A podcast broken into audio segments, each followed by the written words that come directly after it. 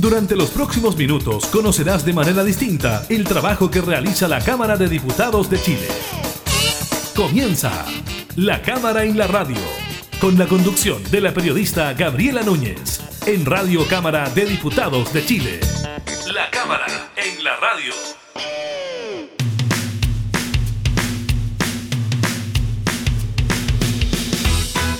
¿Qué tal? ¿Cómo están? Bienvenidas y bienvenidos a una nueva edición de la Cámara en la Radio. Estamos, como todos los días, entregando información legislativa y temas de actualidad. En el día de hoy le estaremos comentando sobre el último informe epidemiológico del MinSal, donde los casos activos a nivel país superan los 14.000 y alcanza la cifra más alta de los últimos siete días. También estaremos revisando estos confusos incidentes que se registraron en la macrozona sur, donde el gobierno confirmó dos muertos, tres heridos tras tiroteos en la ruta Tiruda.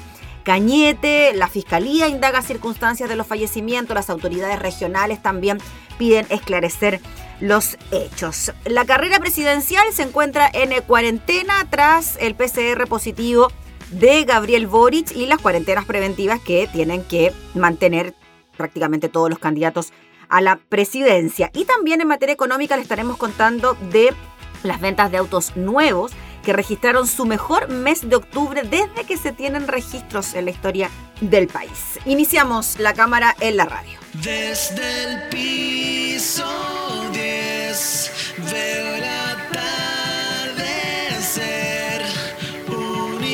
yeah.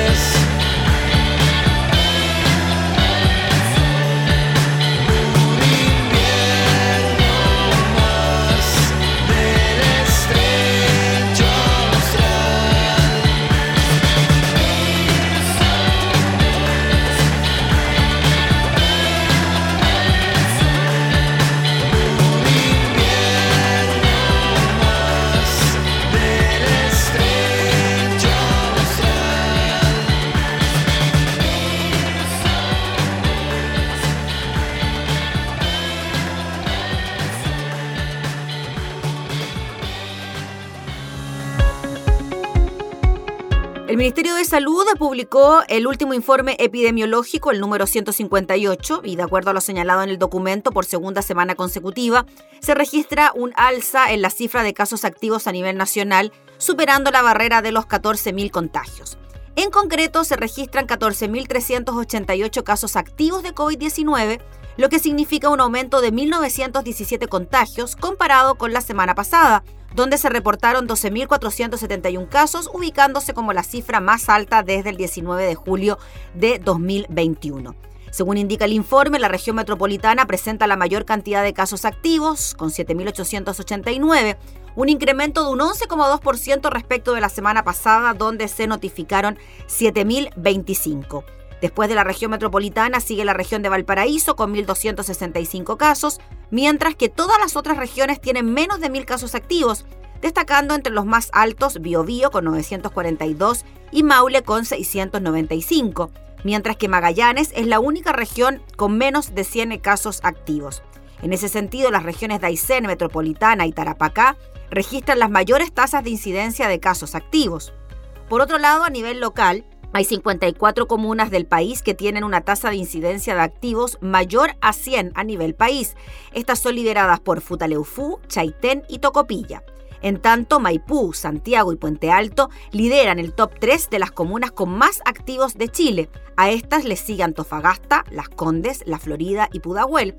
En paralelo, 43 comunas tienen cero casos activos. Con todo, hasta el 31 de octubre del 2021 se han registrado 2.040.366 casos de COVID-19 a nivel nacional, con una tasa de 10.485,8 por 100.000 habitantes.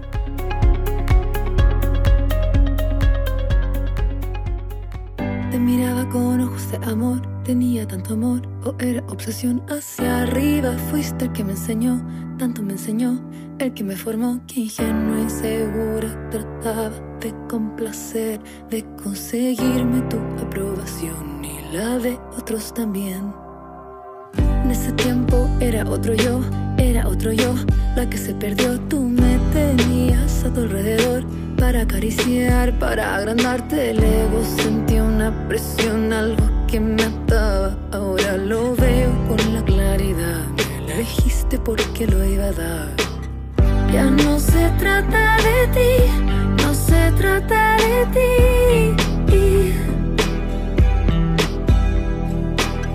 Sabemos lo que hiciste, yo era tan susceptible, ya no más, ya crecí. Me decías que nadie iba a querer, nadie iba a querer. Nadie va a quererme como tú lo hacías y te entregué, te di y te entregué, lo di y lo dejé todo que equivocada estaba en creerte porque una vida nueva ya venía donde me iban a querer.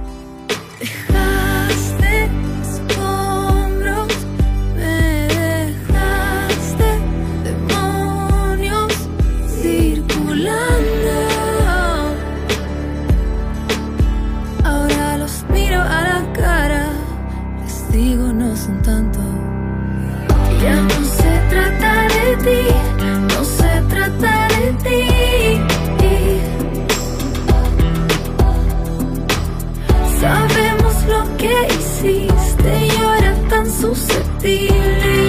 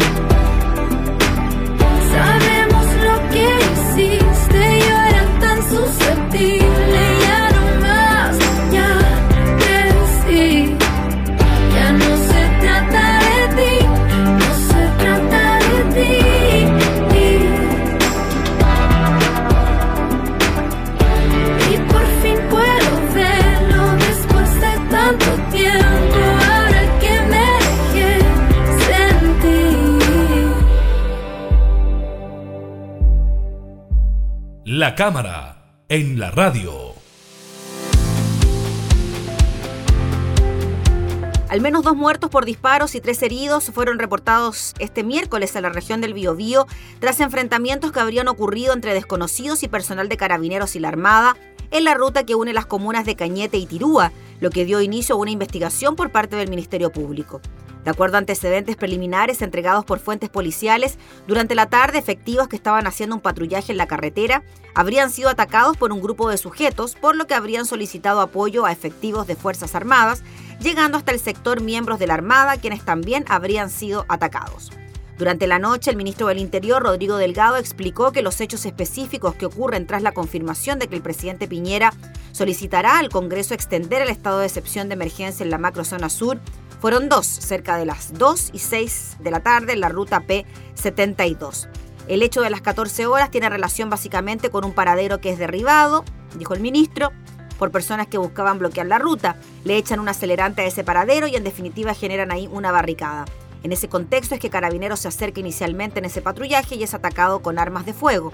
Obviamente dijo en ese momento estaban en un vehículo acondicionado para poder resistir este tipo de ataque y utilizan en ese momento medios disuasivos como bombas lacrimógenas y otro tipo de medios no letales. Es tanto el ataque que siguen resistiendo que llega la patrulla que corresponde al patrullaje mixto de parte de la Armada y siguen siendo atacados. En ese momento la Armada habría utilizado munición de salva, no letal, para disuadir a estas personas que estaban atacando con armas de fuego de grueso calibre a la caravana de carabineros como de la Armada, y una vez que dejan de utilizar las armas de salva, habrían utilizado ya las armas de servicio. El jefe de la Defensa Nacional del Biobío, contraalmirante Jorge Parga, precisó que alrededor de las 14.35 arriba al lugar personal de Infantería de Marina con el apoyo de dos vehículos MOWA en apoyo al personal de control de orden público, instante en el cual los individuos se repliegan hasta zonas boscosas. Los sujetos ocultos en el follaje del bosque emboscaron y atacaron al personal policial y de la Armada, procediendo estos últimos a repeler en primera instancia con munición no letal y tiros de escopeta. No obstante, dijo, ante el constante mm, fuego de parte de los encapuchados, el personal de la Armada debió hacer uso de sus armas de servicio. Posterior a efectuar esos tiros, los individuos se alejaron del área. El Ejecutivo confirmó el fallecimiento de dos personas, el registro de tres heridos. Sin embargo, el ministro Delgado afirmó sobre la relación entre los fallecimientos y los tiroteos en la ruta Cañete-Tirúa, que aún es materia de la investigación llevada a cabo por las fiscalías.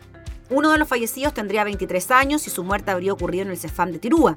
La Brigada de Homicidios y el LACRIM de la PDI concurrieron al centro asistencial luego de un llamado realizado por el director del recinto pasada las 5 de la tarde.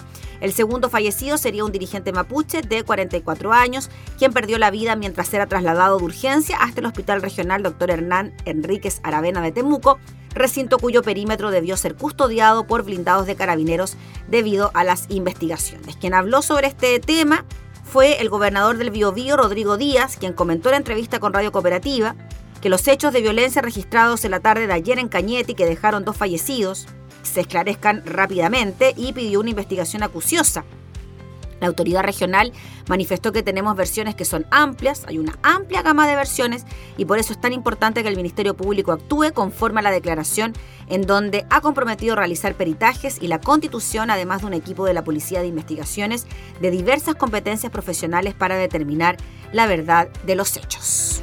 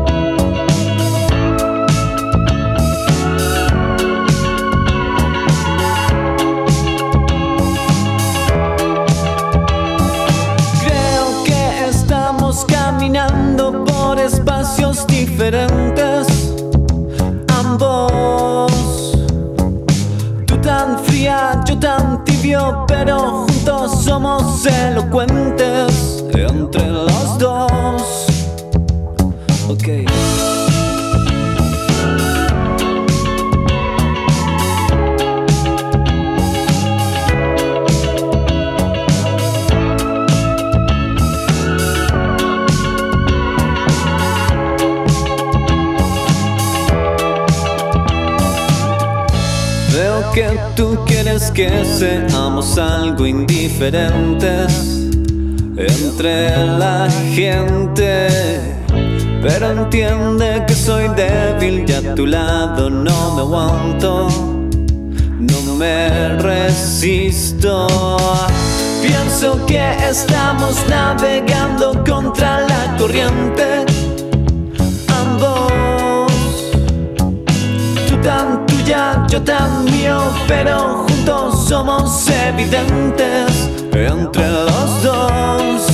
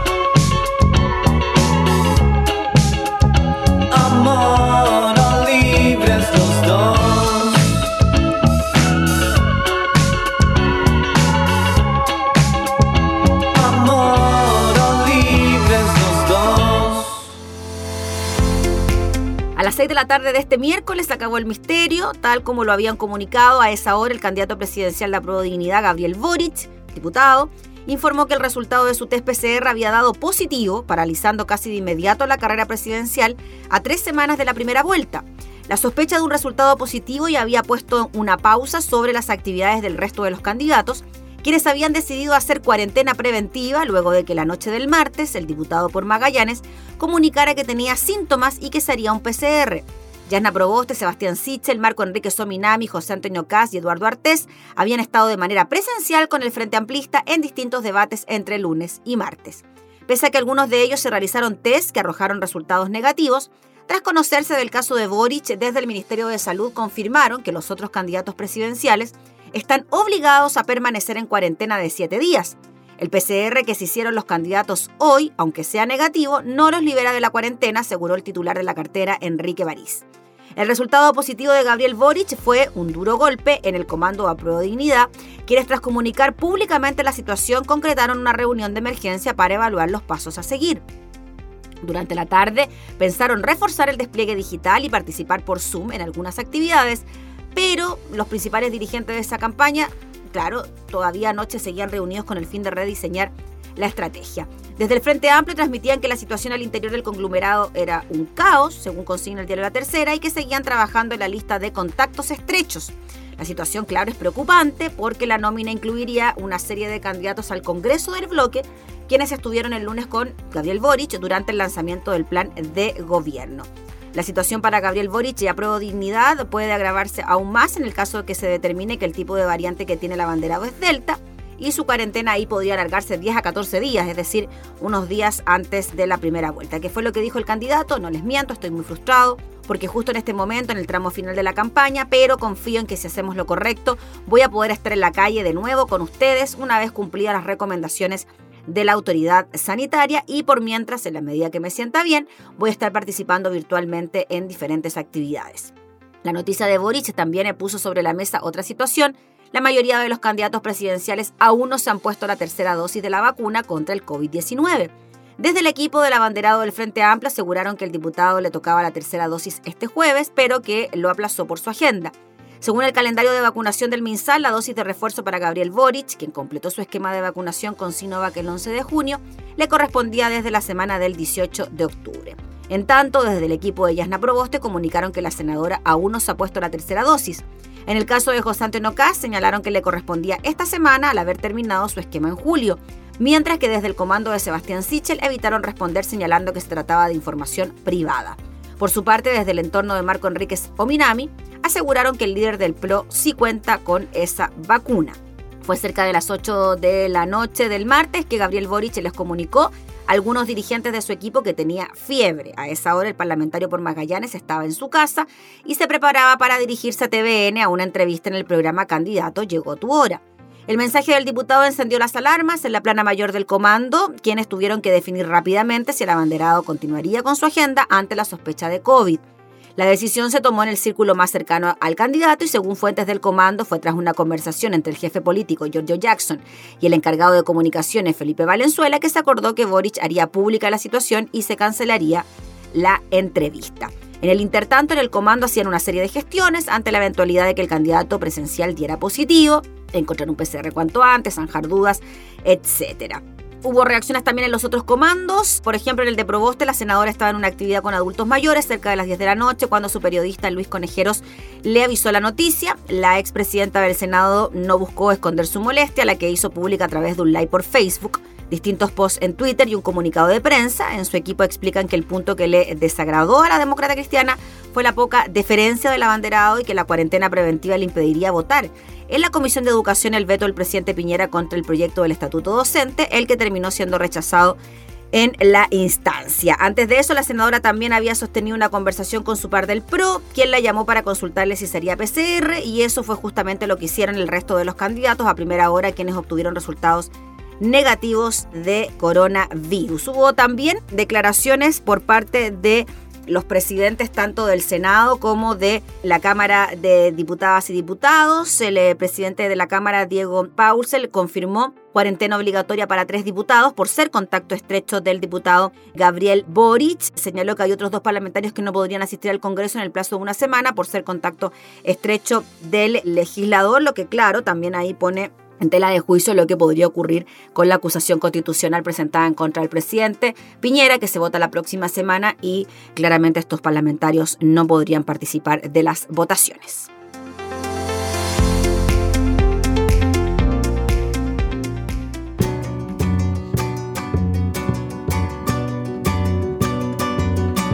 Difícil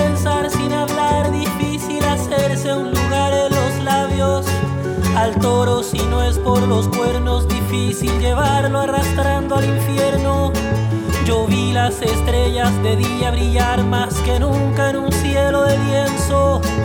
Me acuesto pensando en mis huesos y echo de menos tu peso y tu cuerpo. La sangre que va al corazón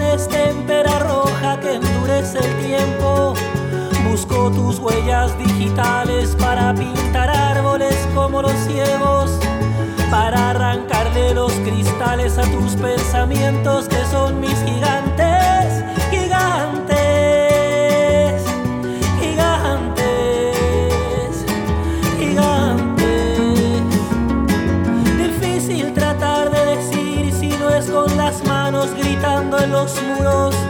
Nos muerde la estructura azul en la esquina de alguno de esos dibujos el día corriendo veloz con las piernas de bosco y brazos de cartón. Niña se compra un vestido y todo el país me parece distinto. Mi niña se pone el vestido y se lo quito al tiro por darle un sentido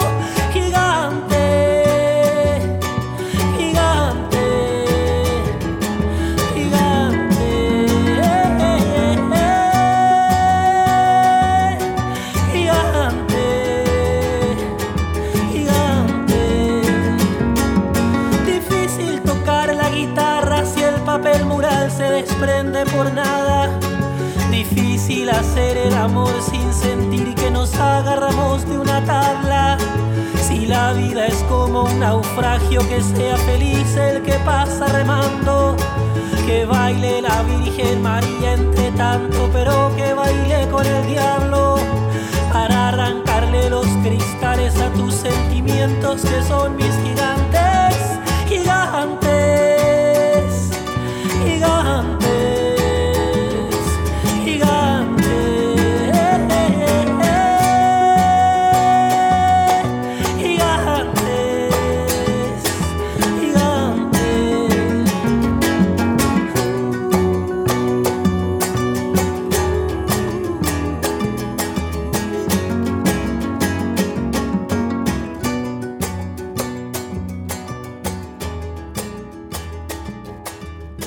La cámara, en, la radio. La mayor disponibilidad de liquidez de los consumidores producto de los retiros previsionales y las ayudas estatales ha seguido impulsando las ventas de autos nuevos. De acuerdo a los datos dados a conocer por la Asociación Nacional Automotriz ANAC, en octubre se comercializaron 38.551 unidades nuevas, lo que representó un crecimiento del 6,4% en comparación con igual mes del año pasado posicionándose como el octubre de mayores ventas desde que se tiene registro y superando las 37.132 unidades conseguidas en igual mes del 2018, año histórico para el sector.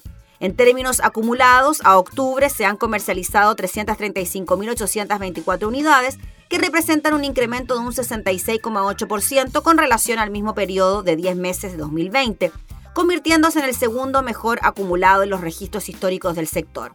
Como se ha podido observar a lo largo de este año, el desempeño alcanzado en el mercado de vehículos livianos y medianos sigue explicándose por una sumatoria de factores, entre ellos el apoyo por la mayor liquidez que persiste entre el consumidor chileno que le ha permitido reorganizar su economía personal para invertir en bienes durables como automóviles de diversos segmentos y funcionalidades. Asimismo indicó que también se debe considerar el crecimiento del IMASEC que está registrando una alza continua y en septiembre anotó una expansión del 15,6% en comparación al mismo mes del 2020, superando las expectativas de los economistas que superaban el 13% de aumento, completando seis meses consecutivos de alzas. En lo que va del año, las SUV representan el 42% de las ventas, con 142.050 unidades nuevas comercializadas, seguido de los vehículos de pasajeros que totalizan el 29% de las unidades nuevas vendidas este 2021. En paralelo, la reapertura del comercio y el subconsecuente aumento en los niveles de consumo también han permitido que segmentos como el de los vehículos comerciales y las camionetas mantengan un ritmo de crecimiento sostenido al registrar un alza en sus ventas de un 73 y un 72,2% respectivamente, en comparación al mismo periodo de 10 meses del año anterior. Es la información entonces sobre la venta de autos nuevos que obtuvo su mejor registro desde que se tiene historia para un mes de octubre. Bye.